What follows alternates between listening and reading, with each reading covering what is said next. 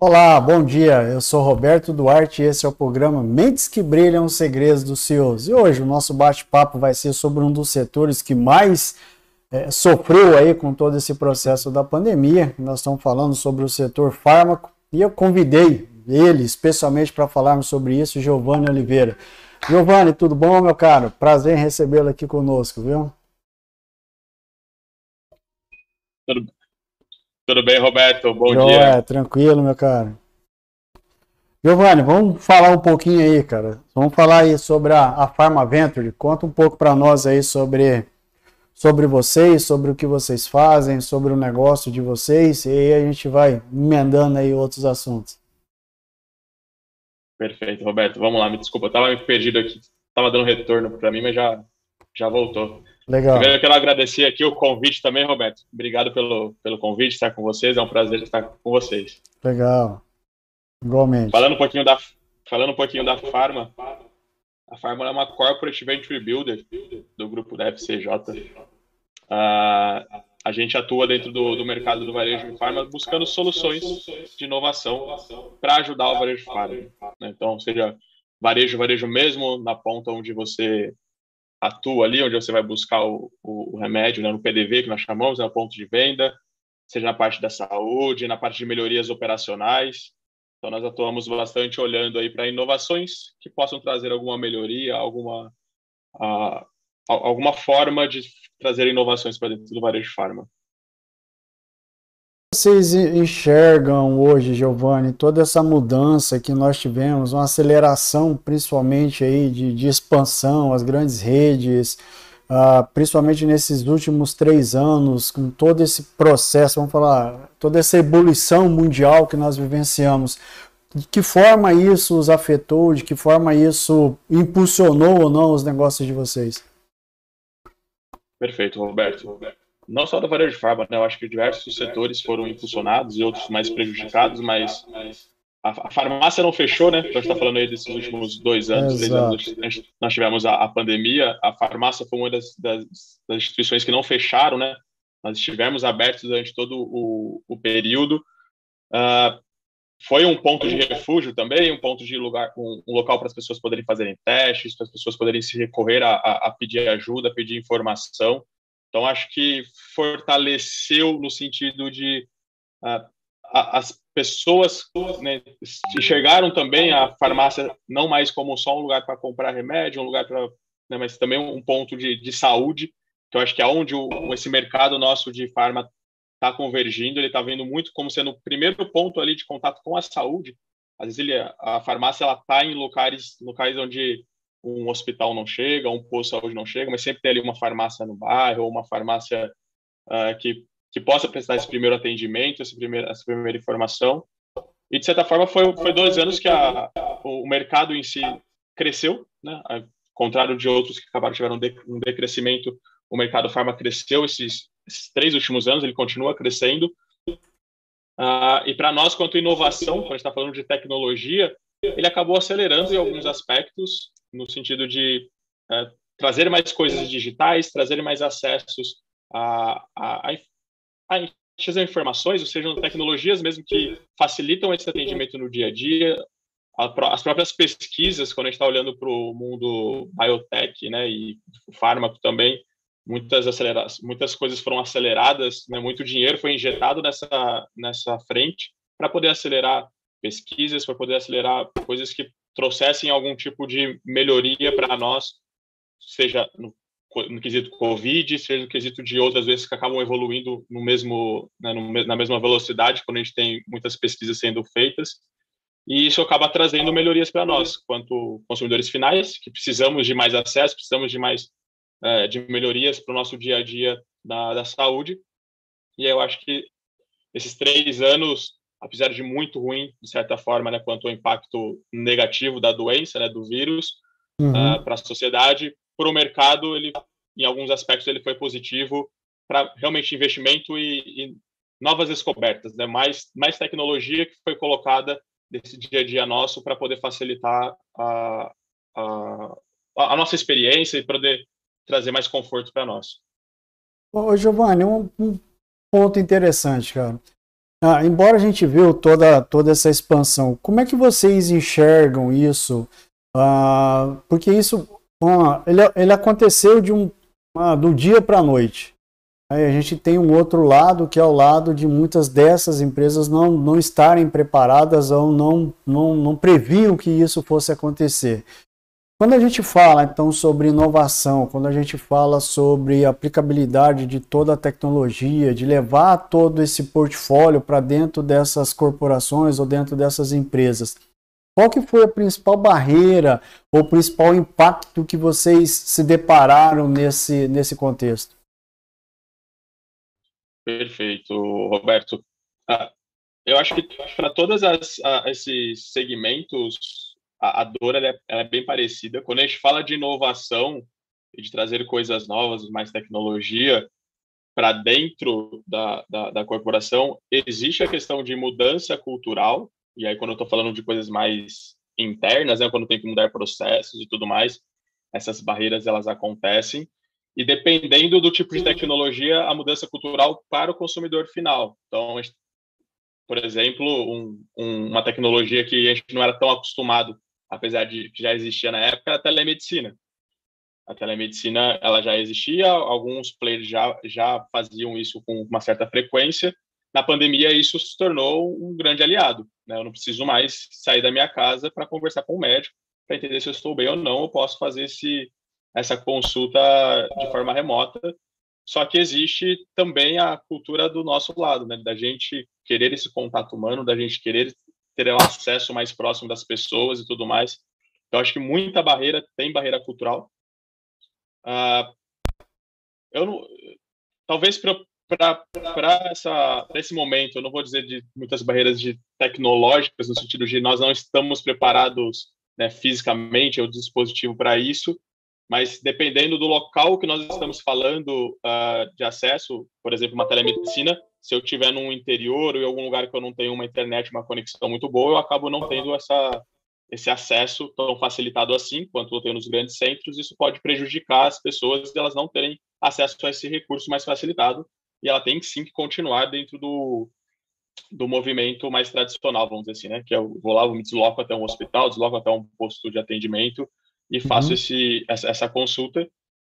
Então, existem essas barreiras, vamos dizer assim, estruturais quanto país, existem as barreiras culturais quanto pessoas que querem ainda essa, a, a, vamos dizer, uma forma mais tradicional desse, desse atendimento.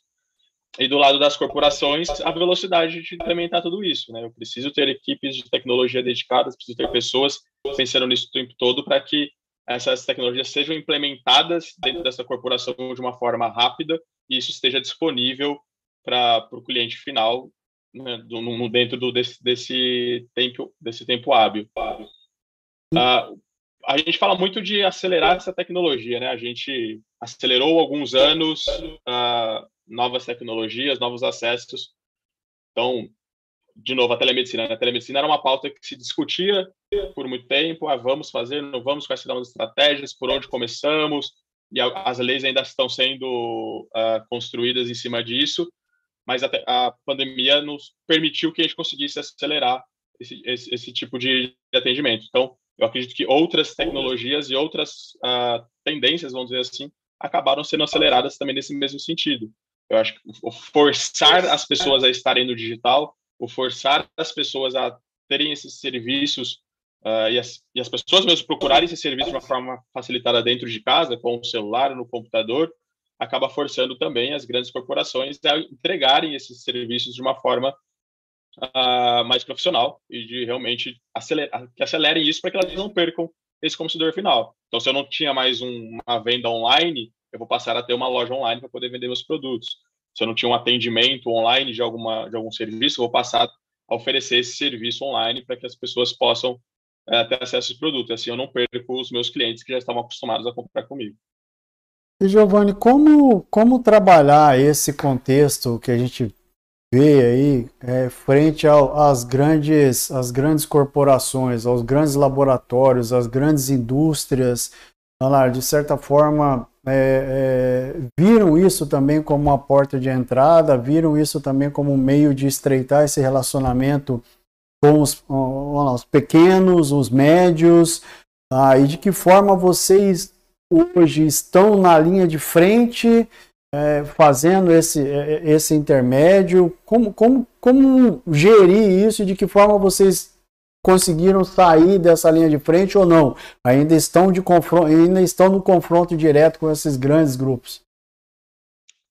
Ah, eu acho que essa a, a, indústria, né, a distribuição, o varejo como todo, até na ponta ali do, do consumidor final, todos eles acabam trabalhando com, né, vamos olhar assim, falando, falando de tendências, né, todos eles estão trabalhando para melhorar essa experiência desse consumidor na ponta.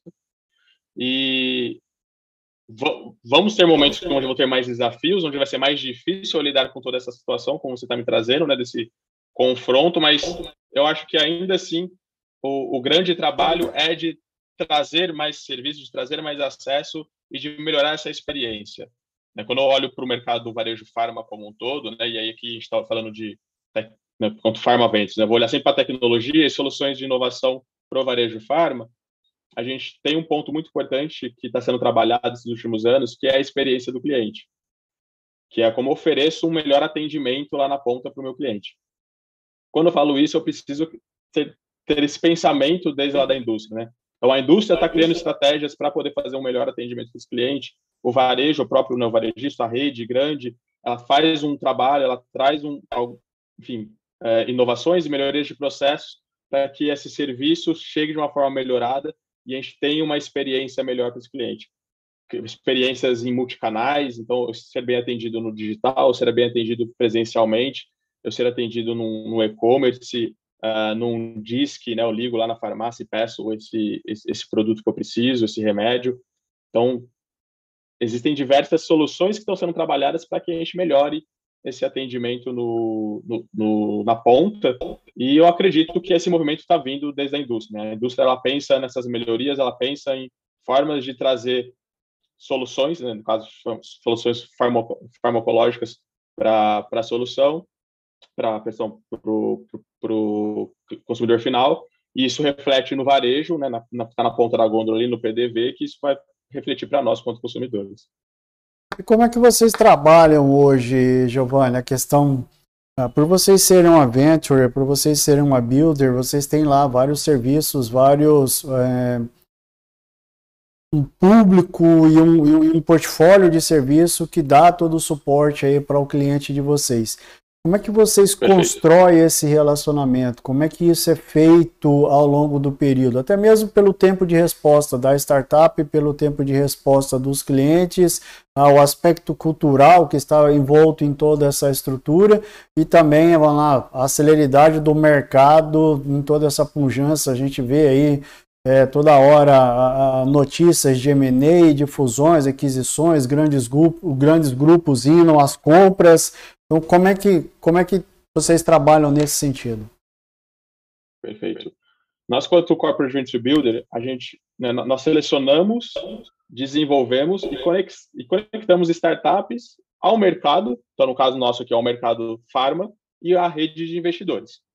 É, nós, nós trabalhamos dentro do estágio né, de, de startups, quando a gente está falando de, do, dos momentos né, de, de maturidade de uma empresa, nós trabalhamos no early stage, para quem já conhece um pouquinho mais desse mercado, né, existe o investimento anjo, o seed, né, o semente, série A, série B. Então, do anjo à série B é a faixa que nós trabalhamos. Então, nós chamamos esse, esse momento né, de early stage, a fase inicial ali, ali da empresa. E nós nos tornamos sócios estratégicos dessas, dessas startups. Então, encontramos elas no mercado, entendemos que ela faz sentido, que ela entrega uma boa solução, nos tornamos sócios estratégicos dela e trabalhamos basicamente em quatro pilares governança, compliance, gestão e captação de investimento, né, fundraising. Governança no sentido de nós organizarmos essas empresas para que elas estejam bem preparadas para esse mercado e elas estejam bem preparadas na hora que nós trabalharmos com ela no, no mercado de capital de risco, de venture capital. Uh, compliance para que ela esteja de acordo com a, a parte legal dela, com as leis regulatórias, enfim, tudo que precisa. LGPD, hoje nós trabalhamos muito LGPD, enfim, itens que precisam trabalhar o, a, parte legal dela e gestão, na questão de gestão de pessoas, né, formar equipe, é, como a gente trabalha, pega bem no início, né, o early stage, justamente, né, o início de uma empresa, uh, formação de equipe, formação de lideranças, formação de é, melhoria de processos, melhoria do produto digital. Então, nós trabalhamos todos esses três aspectos principais para poder colocar ela dentro do mercado de captação de investimento. E aí, corroborando um pouco com o que você traz, né, o mercado M&A, quando a empresa ela é comprada, ela tem uma, faz uma fusão com uma, com uma grande empresa, quando ela já está um pouco mais madura, então ela passa por alguns processos de captação de investimento. Geralmente, quando ela está próxima de uma série A, de uma série B, que ela tem um pouco mais madura, ela está valendo ali seus 40, 50 milhões de reais ou mais, ela está próxima, e geralmente é onde o mercado começa a acessar ela para poder fazer uma aquisição, e é onde a gente faz a nossa saída aqui quanto sócios. Né? Então, nós nos tornamos sócios no início do processo, ficamos trabalhando com ela esses dois, três anos, às vezes cinco anos, dependendo do estágio que ela está, para poder fazer a nossa venda na série A, série B, né? quando ela está maior. Aí seja um M&A, seja um próprio fundo entrando novo, então, nós trabalhamos realmente mão na massa, sendo sócio estratégico dela, trabalhando no dia a dia, ajudando ela a crescer dentro desse mercado. Aqui na Farma, como né, em específico, eu vou olhar sempre para o varejo farma, para o mercado do, do, do farmacêutico, para ajudar ela a acessar novas redes, a validar esse produto. Por trás da nossa, da nossa operação, nós temos a Indiana e Drogal, que são duas é, redes de, de drogarias, que essas empresas, quando elas estão conosco, elas têm a oportunidade de testar seus produtos dentro dessas, dessas redes varejistas. Então, ela pode ir lá e testar para esse produto dela está funcionando, se dá resultado, se realmente aquilo funciona. Isso é uma, uma para nós também é bom, porque nós temos ali uma resposta já de um player do mercado forte que consegue nos mostrar, não, realmente, ó, essa solução ela tem encaixe ao varejo farma e nós podemos avançar com ela. Então, de um lado, eu tenho a startup que está, ela tem um produto, ela está construindo isso, né? ela está entregando um valor de uma melhoria para dentro de uma área específica, aqui para nós, farma, é, varejo farma. Eu tenho uma grande empresa por trás de nós que eu posso validar esse produto e eu tenho o meu time aqui que dá esse suporte estratégico de governança, compliance, gestão, captação de investimento. A gente trabalha com vendas, trabalha com marketing, enfim, a gente trabalha com diversas, é, uma, torre, né, com diversos braços ali, mão na massa operacional para poder ajudar ela nesse, durante esse crescimento até ela atingir esse momento de fazer um M&A, de vender para um grande grupo ou algo nesse sentido. E aí, realmente, esse mercado está bem aquecido e é nosso trabalho fazer todo esse, né, essa, preparar essa startup para que ela chegue nesse momento bem, bem consolidada, bem estruturada, para que nós possamos ajudar ela nesse processo. Giovanni, sim, trazendo para um contexto nosso hoje, quais são as principais as principais soluções hoje que vocês ao longo desse período já falar, materializaram e que hoje estão aí dentro do nosso contexto, dentro do nosso dia a dia? Perfeito. Quando, uh, nós temos algumas que são mais internas, vamos dizer assim, que ela não está para nós quanto consumidor final, mas ela tem um impacto. Eu tenho, por exemplo, a Proffer, uh, é uma startup de uh, gestão de preços e gestão de descontos então, ela tem um algoritmo de inteligência artificial que olha toda a questão de precificação para poder fazer um preço mais competitivo para a empresa poder fazer essa venda lá na ponta da gôndola.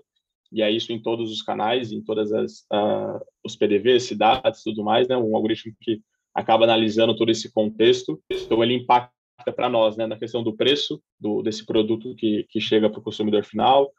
Uh, eu tenho soluções de antecipação de recebíveis, por exemplo, que também é interno, então é uma operação entre as, as empresas é, gestoras, então a, a, grande corporação quanto varejistas com seus fornecedores.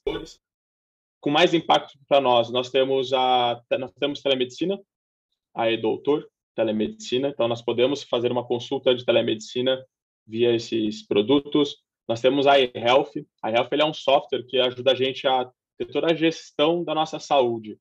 Então, uh, se você toma ou não remédio controlado, né, e, e de frequência, ou quando você tomou o último remédio, como você está se sentindo, qual foi a última vez que você foi no médico, qual foram as últimas vacinas que você tomaram. Então, ele dá todo o histórico de saúde para você, que você consiga controlar isso dentro do, do com seu com seu dispositivo móvel, né, no seu celular. Você consegue ter acesso a essas informações e ter esse, esse controle. Uh, temos outras soluções que é você, você trouxe um pouco sobre o relacionamento do varejo com a indústria. Nós temos soluções que trabalham isso a parte de trade marketing, que é a Ligo. A Ligo ela vai trazer informação da ponta da gôndola para a indústria e para a indústria como está sendo essa venda, como que está performando é, ou não.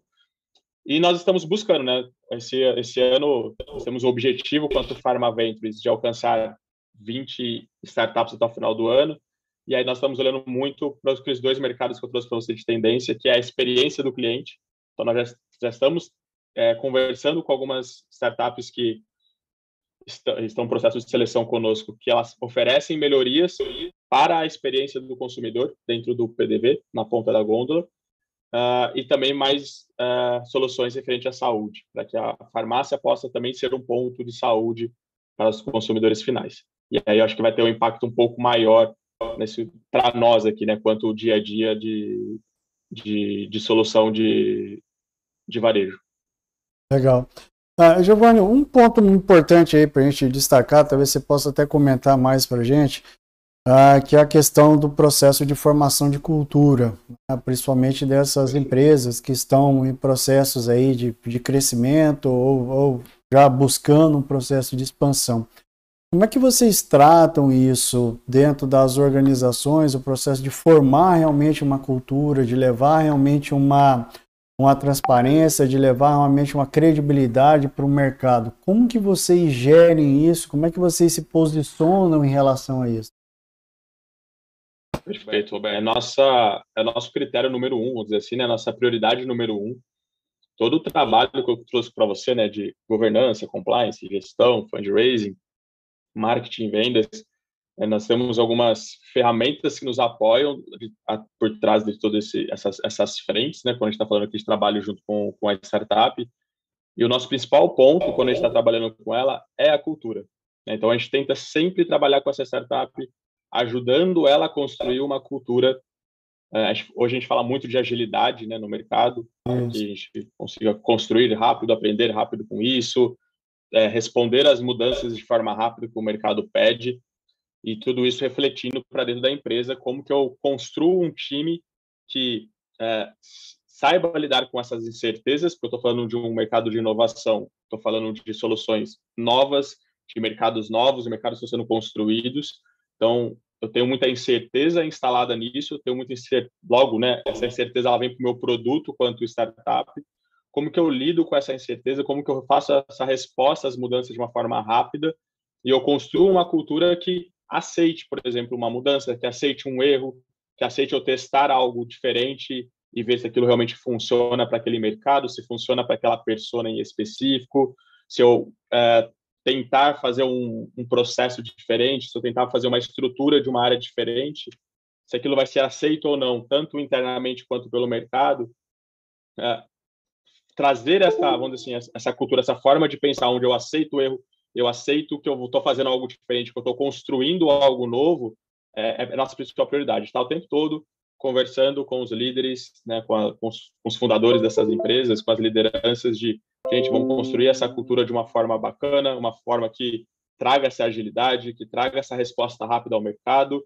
e que as pessoas que estão aqui, elas se sintam confortáveis o suficiente para poder propor essas coisas diferentes e poderem arriscar. Eu acho que é um, um, um termo que a gente costuma ver, né, que grandes empresas ou empresas mais tradicionais têm mais dificuldade de arriscar, de fazer algo diferente, de tomar um pouco mais de risco. Dentro de uma startup eu tenho mais liberdade, até mesmo por ser startup, é, empresas menores, empresas que possuem mais velocidade de, de corrigir esse, um, um problema caso seja necessário. trazer isso para esses fundadores, ou trazer essa, esse olhar para eles de melhoria, de formação de equipe, né, de ter um ambiente que não julgue essas pessoas, que seja um ambiente inclusivo, um ambiente diverso, também para poder trazer novas ideias.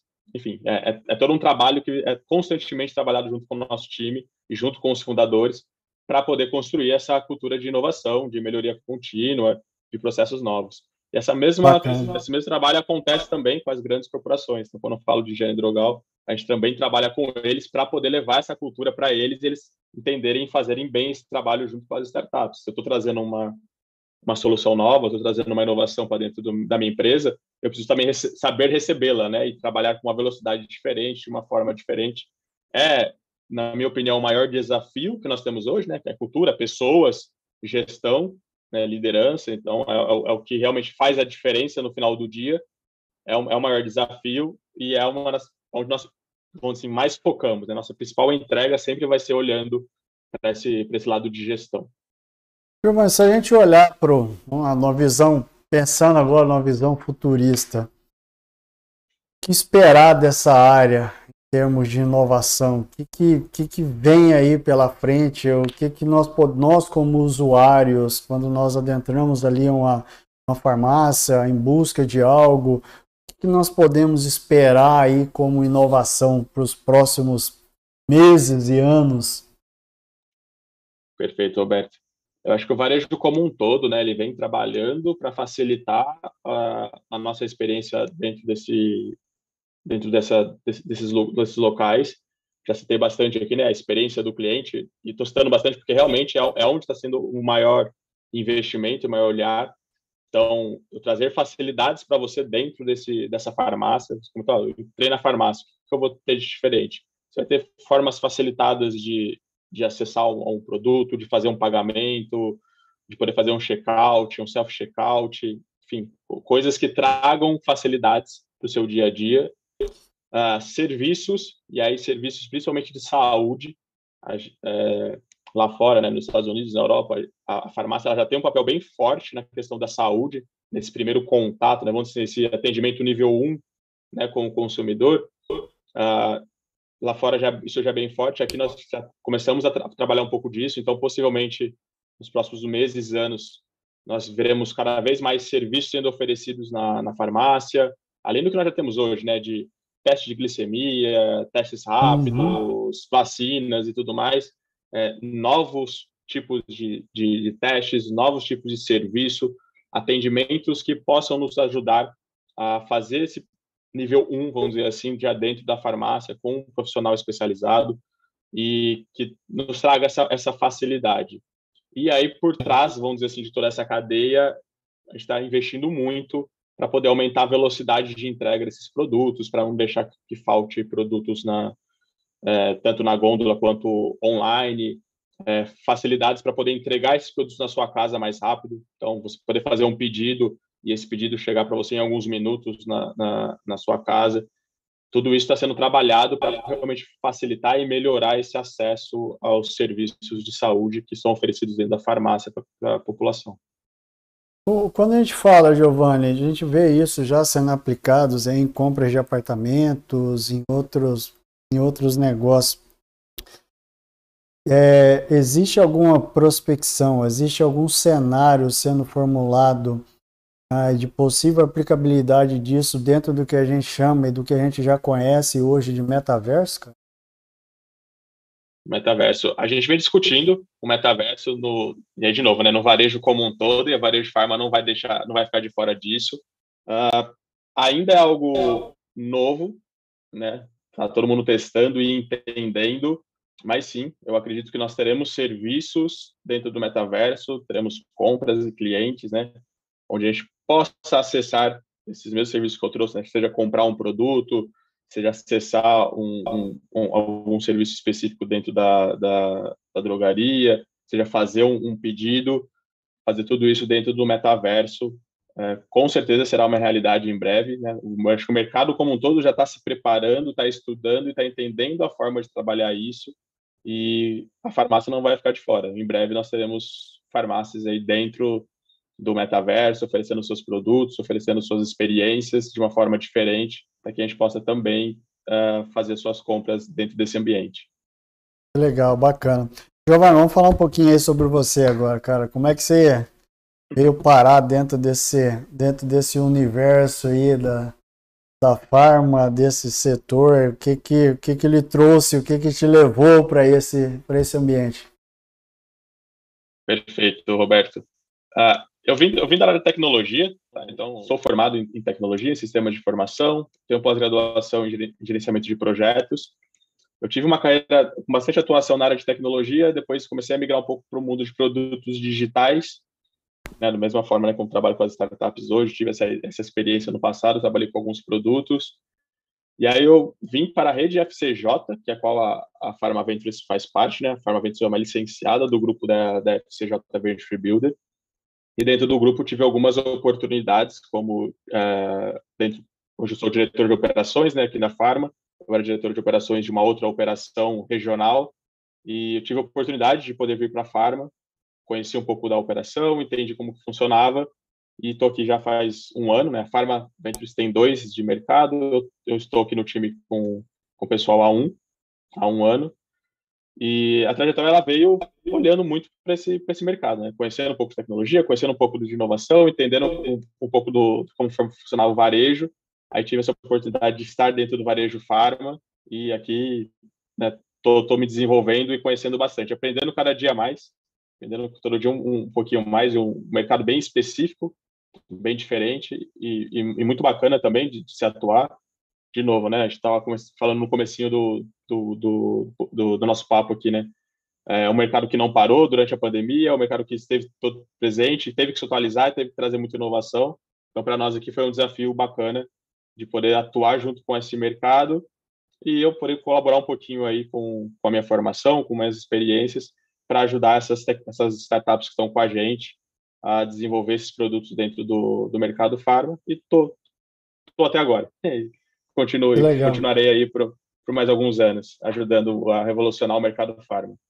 E como é que é para você, Giovanni, nascer dentro de um, de um contexto tecnológico, estar ambientalizado com uma cultura de tomada de decisão rápida, respostas rápidas, problemas que surgem a, todos momentos, a todo momento. Como que é para você gerir isso? É um desafio, Roberto. Eu, eu costumo até estava conversando com o pessoal do meu time, né, pessoas que têm formação parecida com a minha. Eu venho de uma formação de gerenciamento de projetos, logo, né, tudo muito planejado, tudo muito bem organizado, processos bem organizados. E aqui a gente está falando muito de respostas a mudanças, de coisas rápidas, de, de, um mercado que ele se inova o tempo todo e ele muda o tempo todo. Uh, ah, Para mim é, é, é assim é, é um desafio no sentido de estudos constantes, então o tempo todo eu tenho que estar estudando, buscando e aprendendo coisas novas para poder lidar com esse dia a dia, para poder lidar com essas situações adversas.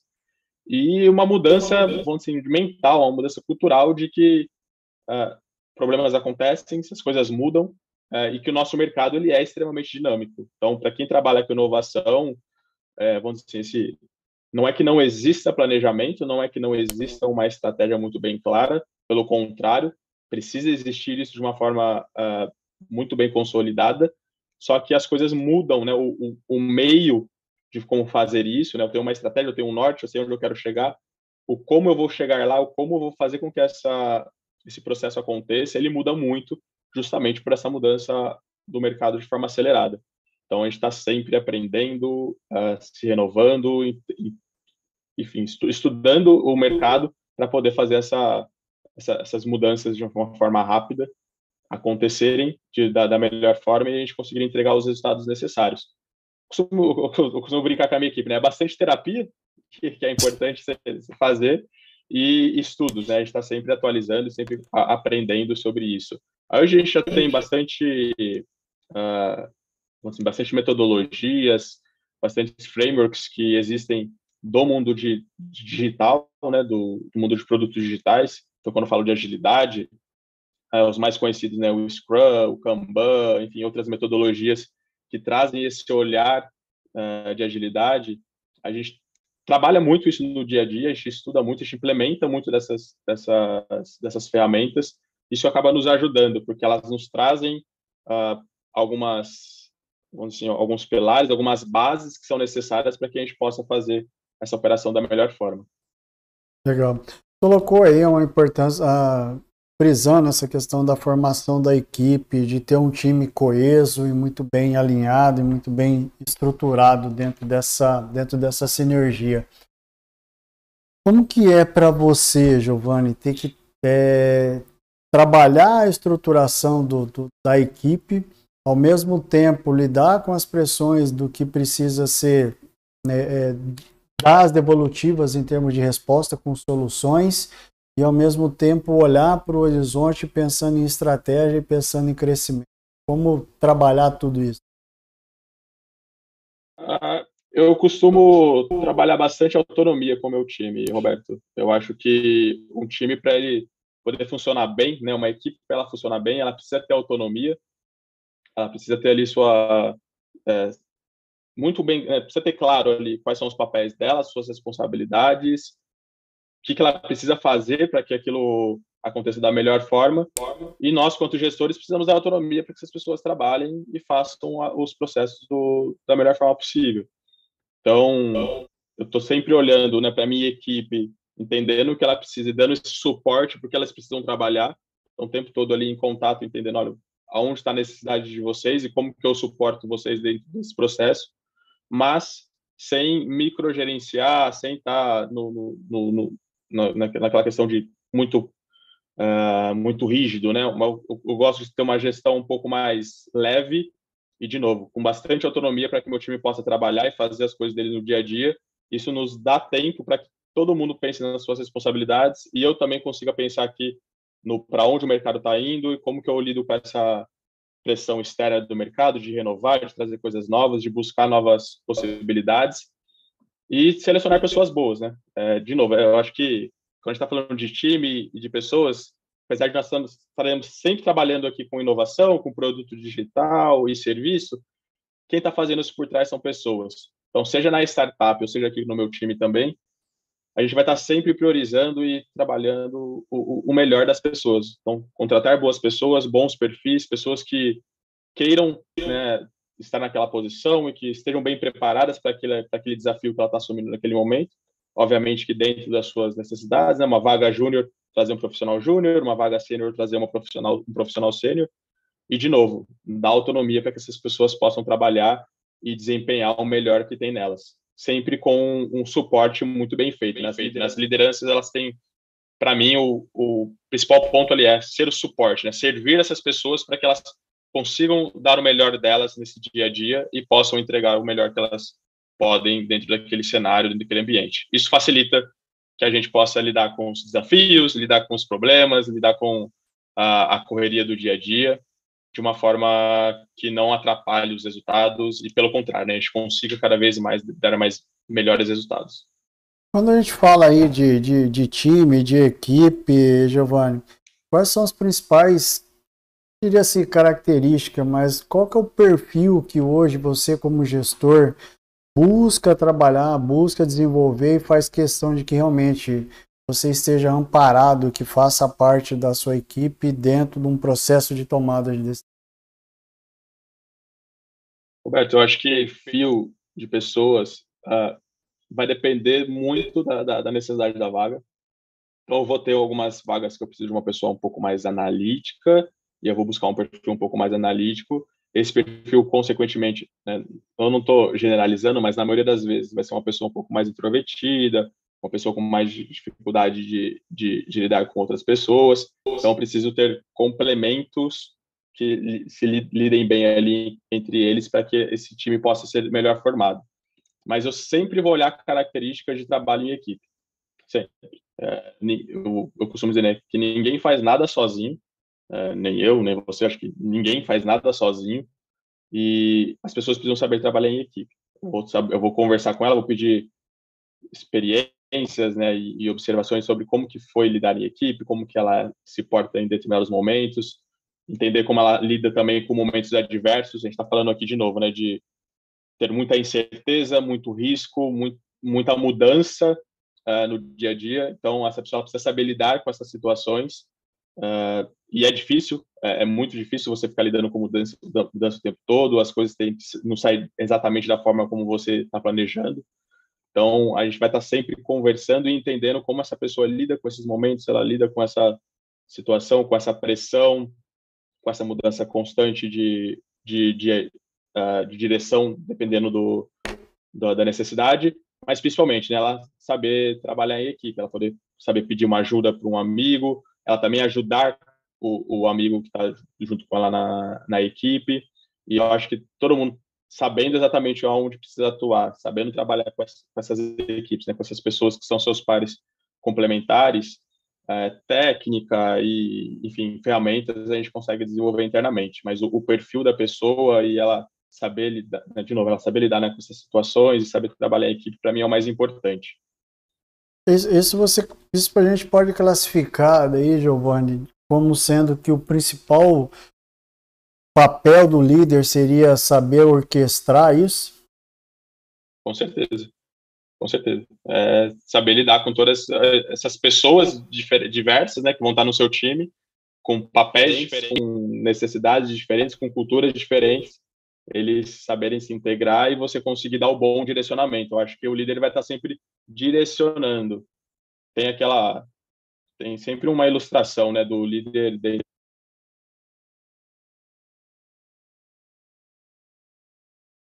Legal.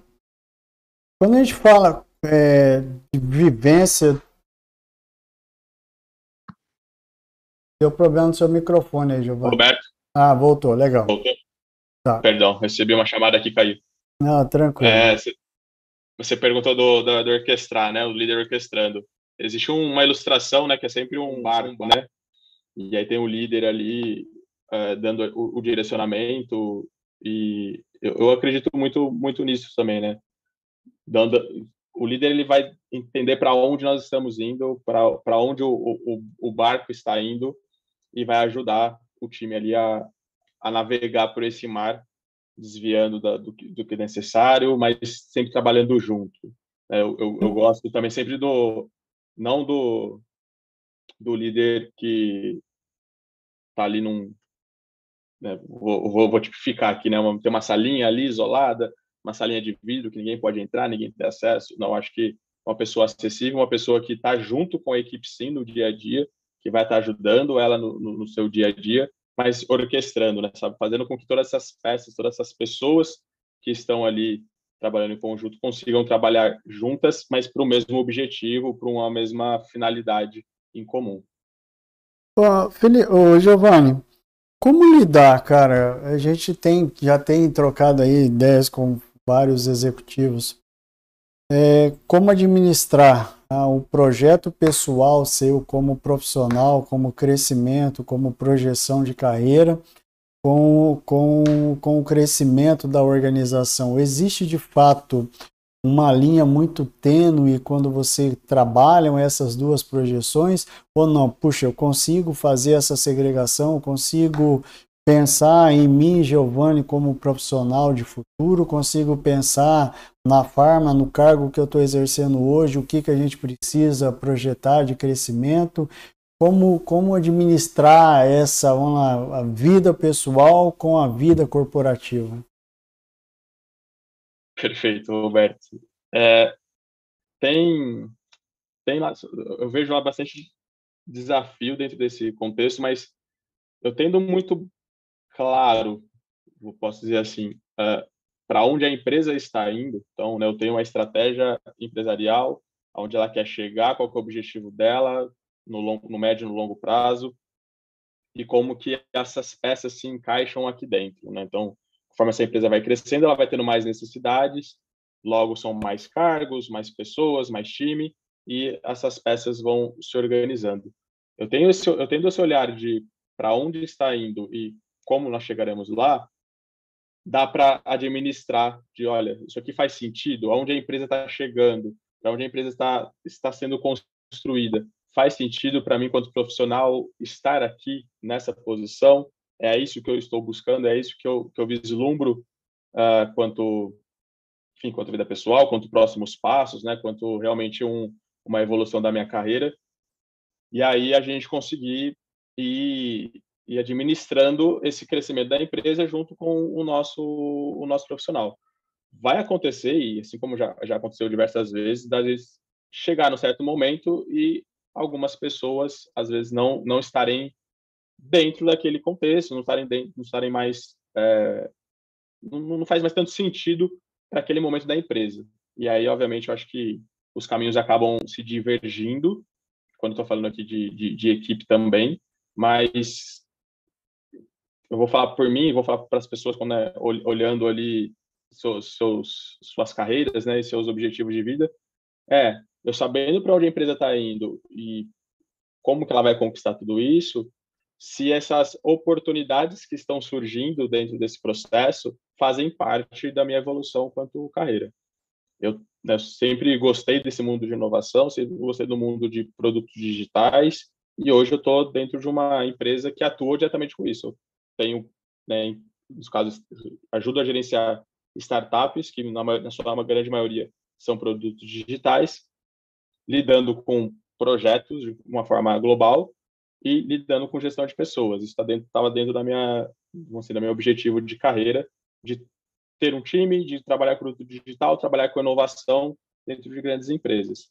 Agora é entender se os próximos passos, no caso da Pharma Ventures, ela vai chegar a ter 30 startups no portfólio, ela vai trazer novas inovações para dentro do varejo farma, eu vou ter que crescer meu time, vou ter que ter novas posições, treinar novas pessoas, se isso está de acordo com a minha carreira ou não, e eu poder fazer essa, esse paralelo de se isso faz sentido ou não para o meu dia a dia, para poder tomar as decisões e até mesmo um ajuste de rumo. É, de novo, eu, ainda tem muita coisa que é incerta, né? eu, não, eu não acredito com tudo muito bem planejadinho, tudo muito uh, milimetricamente planejado, de novo. Talvez isso seja um reflexo do meu dia a dia, né? você acaba desaprendendo a olhar com as coisas muito rígidas quanto planejamento, e talvez você mude de rota durante esse período. Às vezes você não sabia que você gostava de um determinado assunto, ou que você tinha aptidão para fazer uma determinada atividade, ou, enfim, uma nova área que, que surgiu e você teve a oportunidade de gerenciar e aquilo te trouxe uma nova uma nova visão, uma nova oportunidade que antes você não vislumbrava, e isso acaba adaptando a sua carreira. Então, acredito que vai acontecer os dois, os dois mundos. Um, você se planejar para o que está por vir, e aí você vê se tudo isso faz sentido para dentro da sua carreira. E a outra, conforme essas coisas forem acontecendo e coisas diferentes vão acontecer nesse meio tempo, se essa oportunidade chegar para você, você entender que isso faz sentido para sua carreira, que isso você você gosta daquela nova atividade, você gosta daquela nova forma de lidar uh, com aquele processo, de repente você pode adaptar isso para dizer assim, para o que você estava pensando quanto carreira e isso se tornar ali um, um novo objetivo, uma nova forma de você pensar, um, um novo olhar para dentro da sua da sua trajetória. Então, Giovanni, vão ter os dois os dois momentos. Tá. Tem, tem uma pergunta intrigante que a gente acaba venha vem à nossa mente de vez em quando. Ah, você falou aí agora sobre a questão da carreira, sobre a projeção, sobre o crescimento. A gente sabe que existe muitas culturas e momentos da empresa onde ah, os nossos valores acabam se confrontando com alguns valores da, da própria organização e até mesmo o momento da organização. Como lidar com isso, Giovanni? Porque a gente sabe, conhece algumas empresas que, puxa, meu, o que importa é entregar o resultado, ah, os valores a gente vê depois, o cara olha para dentro da situação dele e fala, puxa, ah, é uma oportunidade de eu fazer uma alavancagem financeira, então eu vou, vou, vou me beneficiar desse momento e depois lá na frente a gente vê o que faz. Não, tem outros que falam, puxa, não, eu não vou porque os meus valores não são os mesmos da organização, então não faz sentido entrar dentro desse barco, sendo que quem vai sair prejudicado depois lá sou eu. Como lidar com isso? Como é que você vê isso hoje, Giovanni? Roberto, uh, dependendo do valor, uh, eu acho que ele deveria, né, é uma opinião minha, né, pessoal, é, ele é negociável. Então, né, olhando alguns valores são inegociáveis e aí eu procuraria novos desafios se se conflitasse muito comigo internamente. Quanto gestor, eu acho que eu também tenho que olhar isso para os valores da empresa e valores da minha equipe, porque isso a longo prazo ele não não se não, não se estabiliza, né? Se eu tiver muito tempo uma pessoa que está ali trabalhando ou só pelo dinheiro ou só por algum motivo muito específico ali que não olha a empresa como um todo, ele não tem a ver com aonde a empresa quer chegar, aonde a, não, o, o, objetivo final, né, o, realmente o, o, o que é necessário alcançar quanto a empresa e os valores não batem, é, é preciso mexer mexer as, as, pessoas, né? Precisa demitir, contratar uma nova que ou entender se é uma questão de momento, se aquilo pode ser eu vou usar muita aspas aqui, né? Se aquilo pode ser treinável ou adaptável, dependendo do, do, do processo. Porque, de novo, né? São valores e, e valores. Então, é, assim, muito, muito, muito, acho muito, muito direto. Dependendo do valor, para mim é inegociável. E aí, no meu caso, quanto profissional, eu saio. Eu prefiro ir buscar uma outra empresa que que tem aquilo. E se, for um, se forem valores que, no caso ali, dá para que a gente trabalhar em conjunto e aquilo seja algo momentâneo ou algo que realmente possa ser trabalhado, né, quanto profissional, legal, a gente trabalha entende se aquilo vai me fazer bem no médio e longo prazo também. Porque também, se for me deixar doente para que seis meses eu. O todo de gosto falou, uma alavancagem de dinheiro, daqui seis meses vou usar uma alavancagem de dinheiro para gastar com remédio antidepressivo, para mim, talvez não seja o melhor caminho. Enquanto gestor, eu preciso olhar para essas pessoas e entender, porque se a pessoa, né, se aquele profissional que está comigo, ele não acredita naquele projeto ou os valores não batem, porque para ele não é o, não é o que ele quer para a vida dele, ele está ali único exclusivamente para cumprir um objetivo é, de, de, de curto prazo ou estar só por estar, aí, na minha opinião, tem que sim movimentar as pessoas, tem que trazer pessoas que queiram estar juntos, que tenham os mesmos valores, que acreditem naquilo, acreditem naquele projeto para que as coisas andem. É, eu, não, eu acho que no, no médio e longo prazo, esse tipo de situação que você está me, me trazendo, ela não se sustenta. As pessoas não conseguem ficar muito tempo em algum lugar onde os valores não batem, onde é só pelo dinheiro, é, é, é só por algum motivo muito, muito específico. Na minha opinião, tem que ter um pouco de convergência, sim, o que ela quer para o longo prazo da vida dela, para onde ela está buscando, e aquilo tem que fazer parte da, da, um pouco da vida dela. A gente trabalha oito horas da nossa, na, na média, oito horas do nosso dia, a gente está trabalhando. Você vai ficar oito horas do seu dia fazendo algo que é totalmente contradizente com o que você acredita. Eu acho que no médio e longo prazo isso não se sustenta e não vai, não vai ser bom, nem para o profissional, nem para a empresa. Legal. Uh, Giovanni, vamos lá, caminhando aí para os finalmente aí do nosso, nosso bate-papo. Quais são as principais mudanças que você, como gestor, ah, visualiza que nós vamos enfrentar nos próximos anos e de que forma nós devemos estar preparados para essas mudanças? Roberto, ah, já estamos enfrentando, eu acho, e apesar que ainda ainda está novo e mas, mas tem bastante empresas já fazendo isso, que é a questão da, do trabalho remoto. Eu acho que cada vez mais nós teremos times remotamente distribuídos. É, acho que grandes multinacionais já estavam acostumadas com isso, né? elas acabam tendo time em diversos países e o pessoal acabava lidando com isso de certa forma, mas agora até é, localmente nós teremos times remotamente distribuídos. Aprender né, a lidar com isso, fazer uma gestão de uma forma que, é, que traga essa... É, a forma de trabalhar remoto, né, é, ele é diferente do, do presencial. E tem N, N questões que envolvem isso, questões psicológicas, questões de, de comportamento das pessoas. De novo, a cultura, você comentou, ah, às vezes é só por entrega, às vezes é por horário, alguma coisa assim.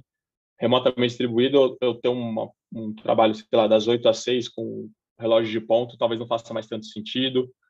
Né? São coisas que a gente vai ter que estar sempre questionando. Então, acho que a gente vai, quanto gestão, já estamos né, e continuaremos questionando alguns modelos antigos de gestão é, e nos preparando e nos organizando e reestruturando a forma da gente trabalhar uh, remotamente, uh, pessoas distribuídas, eu dando a liberdade para que as pessoas estejam em outros lugares. Então, antes, por exemplo, podia ter um profissional em São Paulo, num ambiente extremamente estressante, com trânsito, com aquela loucura de horário. Essa pessoa agora está migrando para uma cidade de interior, onde ela tem uma qualidade de vida melhor, onde ela tem uma liberdade maior. Isso traz para ela uma, um, um, né, um, desempenho melhor quanto trabalho também, porque ela, ela tem mais qualidade de vida, ela passa mais tempo com a família dela, ela tem menos estresse, isso reflete também no trabalho, para que ela consiga ter melhorias. E a gente aprender a lidar com tudo isso, a gente construir ambientes que comportem essa distribuição e que comporte essa gestão de uma forma mais leve, onde a gente consiga e aí sim, eu acredito também no resultado, né, onde a gente consiga focar nos resultados com as pessoas corretas. Vou voltar no tema autonomia, as pessoas tendo autonomia suficiente para que elas consigam atuar no seu dia a dia e a gente conseguir entregar os resultados que são necessários. Aqui na Farm, por exemplo, eu já tenho um time extremamente distribuído.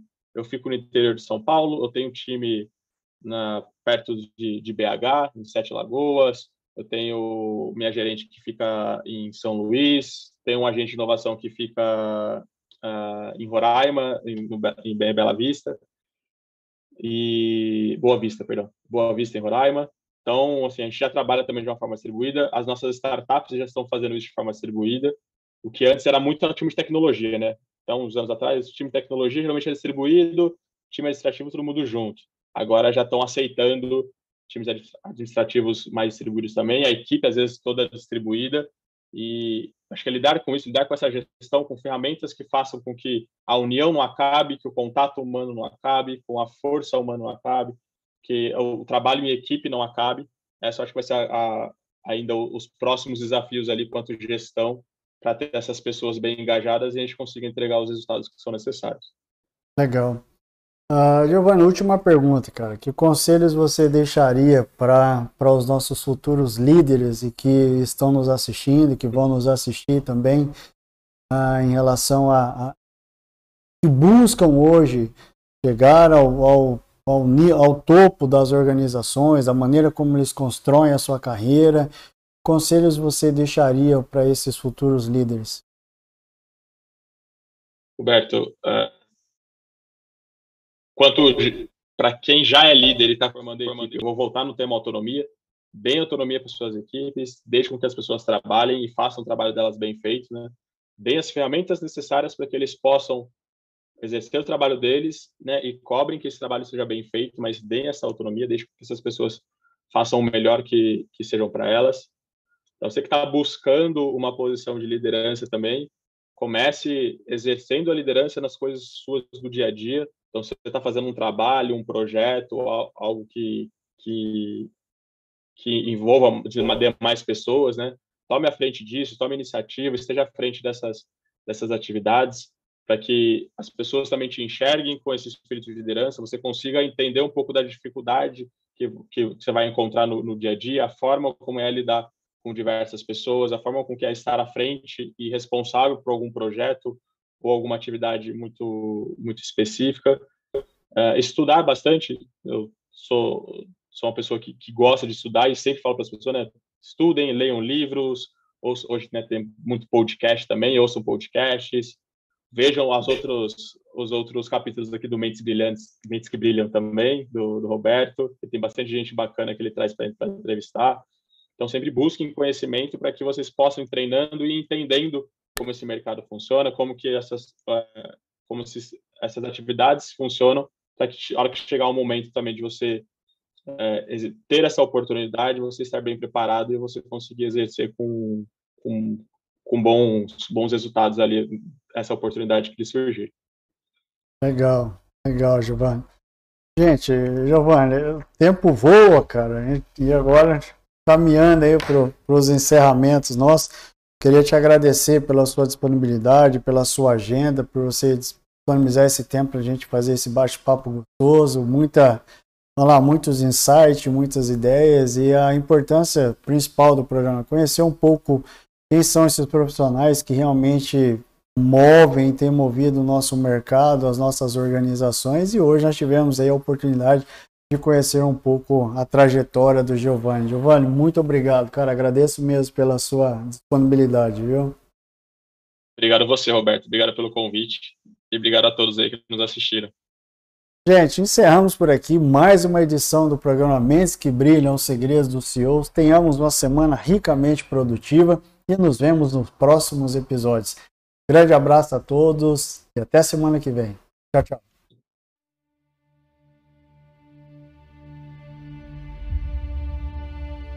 Durante a história da humanidade, grandes personalidades fizeram a diferença no seu tempo e influenciaram as gerações futuras. Com sua genialidade e uma forma ímpar de olhar para os problemas à sua volta, criaram soluções que hoje são realidade em todo o mundo.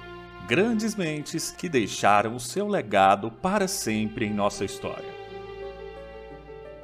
Hoje não é diferente. Descubra o que os maiores nomes do mundo corporativo pensam e como eles enxergam o mundo à sua volta. Preciosas lições de gestão com quem sabe o que faz. Assista ao programa Mentes que Brilham Os Segredos dos CEOs. Toda segunda-feira, às 11 da manhã, em youtube.com/barra Mentes que Brilham